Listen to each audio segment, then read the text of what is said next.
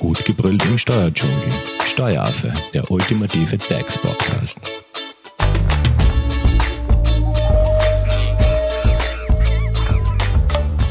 Hallo und herzlich willkommen beim Steueraffen. Thema Finanzpolizei. Worauf achtet sie besonders? Welche Prüfungsschwerpunkte gibt es? Das ist das Thema unserer heutigen Podcast-Folge. Es mag ja sein, dass die Anforderungen an eine elektronische Registrierkasse oder korrekte Arbeitszeitaufzeichnungen durch die zusätzlichen Belastungen eben rund um die Corona-Pandemie etwas äh, in den Hintergrund getreten sind. Jedenfalls ist das der Eindruck der Finanzpolizei, die hier nun Schwerpunkte in ihrer Prüfung setzt. Worauf jetzt die Finanzpolizei besonders achtet, das wird uns heute Eva Maria Wilhelmer beantworten. Sie ist Taxmanager mit dem Schwerpunkt Finanzpolizei bei der Hofleitinger Steuerberatung. Hallo Eva. Hallo. Also, wie schon angekündigt, Finanzpolizei. Worauf müssen jetzt Unternehmen achten? Mit was können sie konfrontiert werden? Zentrales Thema bei den Prüfungen ist immer wieder die Registrierkassenprüfung. Bei gut 67 Prozent der überprüften Registrierkassen im abgelaufenen Jahr wurden Verstöße festgestellt und zur Anzeige gebracht. Eva, welche Verstöße sind denn das zum Beispiel? Ja, zum einen auf Seiten der Hardware geht man von einem gänzlichen Fehlen einer äh, Registrierkasseneinheit aus oder zum Beispiel bei der Nichtbenutzung bis zu einer mangelhaften technischen Voraussetzung. Zum Beispiel die Registrierkassensicherheitseinrichtung ist derzeit nicht verbunden. Das sind einfach lästige Fehler, die man verhindern kann. Und worauf achtet jetzt die Finanzpolizei bei der Registrierkassenprüfung im Detail? Besonderes Augenmerk gilt äh, bei den Registrierkassenbelegen, die als Monatsbeleg ausgedruckt und aufbewahrt werden müssen, sowie beim Jahresbeleg, der über die Beleg-Check-App bis zum 15.02.2023 an das Finanzamt hochgeladen werden muss. Zum Beispiel im Rahmen von Mystery Shopping, das kennen wir eh alle. Das ist beispielsweise, wenn man fragt, brauchen Sie eine Rechnung und dann kann dir passieren, dass ein Finanzbeamter dasteht und Beobachtung von Geschäftsvorgängen wie wird auf die Belegerteilungsverpflichtung ganz besonders geachtet. Muss man immer aufpassen, jedem muss ein Beleg erteilt werden. Verstöße dieser Art stellen dann eine Finanzordnungswidrigkeit dar und werden äh, mit einer Geldstrafe bis zu 5000 Euro geahndet. Wow, also nicht ganz so wenig, wenn man einfach vergisst, den Zettel, also den, den Kassabon mitzugeben. Ähm, was hatten die Finanzpolizei außer eben dieser Registrierkassenprüfung noch so auf ihrem Radar? Äh, ähnlich äh, wie das Fahrtenbuch sind beispielsweise Arbeitszeitaufzeichnungen eine der wesentlichen Grundaufzeichnungen, die sich ein Prüfungsorgan vorlegen lässt. Das ist Dreh- und Angelpunkt vieler Überprüfungen, das darf man nicht vergessen. Feinsäuberliche Excel-Listen beispielsweise sind aber bereits bearbeitete Aus Aufzeichnungen, die wegen der besseren Lesbarkeit und Verarbeitung in der Lohnverrechnung angefertigt werden. Aber ehrlich, wie viele Bauarbeiter führen tatsächlich am Ende eines Arbeitstages ihre Stundenaufzeichnungen elektronisch? Wahrscheinlich die wenigsten. Eva, und was gilt jetzt so als Grundaufzeichnung? Als Grundaufzeichnung gelten Arbeitszeitaufzeichnungen, die taggenau und nachvollziehbar sind und in eine Excel-Liste überführt werden können. Wenn ich jetzt meine Aufzeichnungsarbeit im, beispielsweise in eine Excel-Liste übernehme, besteht für den Arbeitgeber eine monatliche Kontrollpflicht des Arbeitnehmers, welche auch zu dokumentieren ist. Eva, und wenn das jetzt nicht so akkurat nachvollziehbar ist oder lückenhaft, mit was kann man da rechnen, wenn da die Finanzpolizei draufkommt?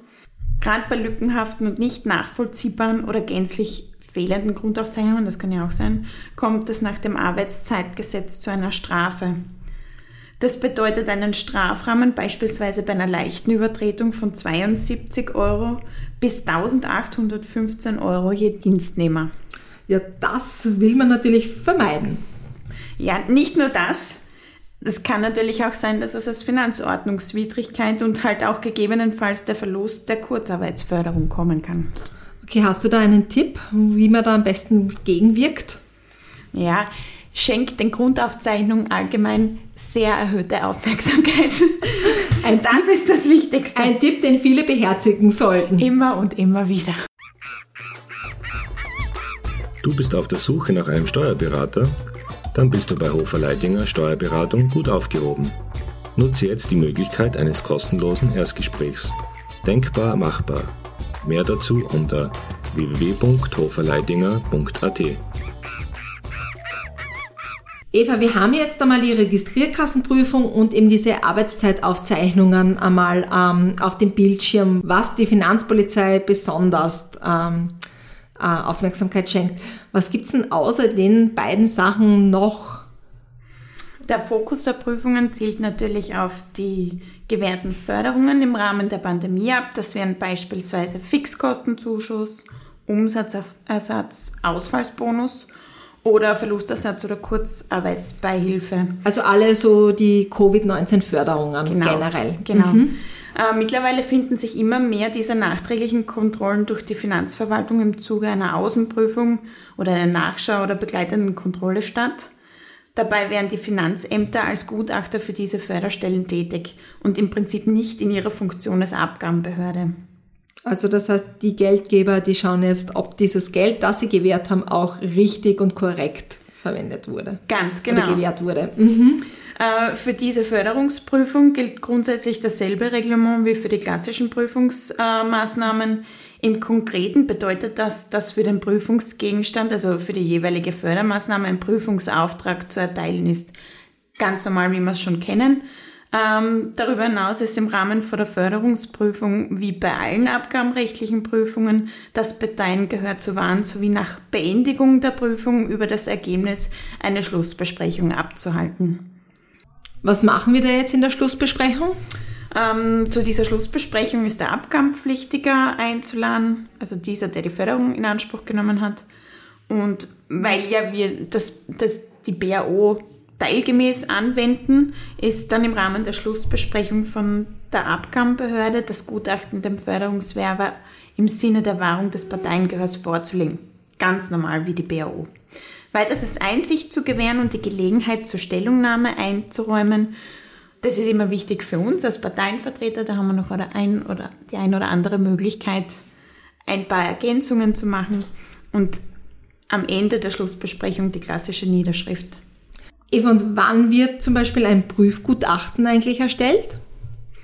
Grundsätzlich ist das Prüfgutachten nur dann zu erstellen, wenn fehlerhafte Angaben entdeckt worden sind. Das wären beispielsweise Zweifel an der Richtigkeit oder sonstige Umstände, welche die Förderstelle zu einer zivilrechtlichen Rückforderung oder Förderung oder strafrechtliche Anzeige veranlassen könnten, was hoffentlich nie der Fall sein wird. Aber im Zweifelsfall wäre dann eigentlich die Förderung zurückzuzahlen. Im schlimmsten Fall. Da jedoch ohnehin eine Schlussbesprechung äh, stattzufinden hat, hat der Förderungswerber sowieso den Anspruch, dass in der Niederschrift der Schlussbesprechung festgehalten wird, dass keine Feststellungen getroffen werden. Dadurch wird wiederum die Rechtssicherheit des Abgabenpflichtigen erhöht und hat die Sicherheit, dass keine Feststellungen getroffen worden sind. Mm, Der Förderungswerber hat jedenfalls ein Recht darauf zu erfahren, ob es tatsächliche Feststellungen gibt. Die in Anspruch genommenen Förderungen sind somit in der Schlussbesprechung zu erörtern. Die Gutachtenserstellung ist kein Bescheid, auf das es bitte Rücksicht zu nehmen, gegen den ein Rechtsmittel eingebracht werden kann. Daher ist es besonders wichtig, alle Argumente, alle Sachverhaltselemente und alle Fakten bei der Schlussbesprechung vorzubringen und protokollieren zu lassen. Hast du jetzt da abschließend vielleicht noch einen Tipp? Erfahrungsgemäß werden die erstellten Gutachten oftmals nicht mit dem Abgabenpflichtigen besprochen und zur Einsicht vorgelegt.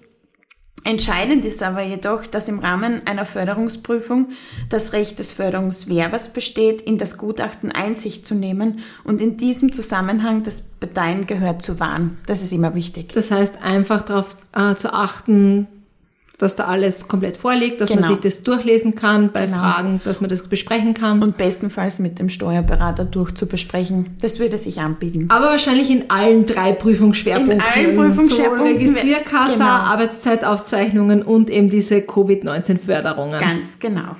Perfekt. Eva, dann sage ich einmal danke für den guten Überblick. Jetzt wissen wir, was die Finanzpolizei so alles am Radar hat und worauf sie besonders bei den Prüfungen achtet. Wenn es jetzt dazu noch Fragen gibt, wie erreicht man dich am besten? bei Hofer Leitinger Steuerberatung. Ich bin telefonisch und auch per Mail erreichbar und wir begleiten sehr gerne Abgabenpflichtige im Rahmen einer steuerlichen Prüfung. Also das heißt, einfach ein E-Mail an graz.hoferleitinger.at schicken. Ähm, sollten Fragen über unsere Social Media Kanälen über den Steueraffen eintreffen, wir leiten die natürlich auch gerne an dich weiter. Vielen lieben Dank und danke euch fürs Zuhören. Baba. Tschüss. Das war Steueraffe. Wenn ihr noch Fragen, Wünsche oder Anregungen habt, nutzt die Social Media Kanäle. Den Steueraffen findet ihr auf Facebook und auf Instagram. Hinterlasst einfach ein Like oder einen Kommentar. Und wenn ihr keine Podcast-Folge mehr verpassen wollt, dann abonniert den Steueraffen in eurer favorisierten Podcast-App. Weitere Infos findet ihr auch unter www.steueraffe.at. Vielen Dank fürs Zuhören, bis zum nächsten Mal, wenn es wieder heißt, gut gebrüllt im Steuerdschungel.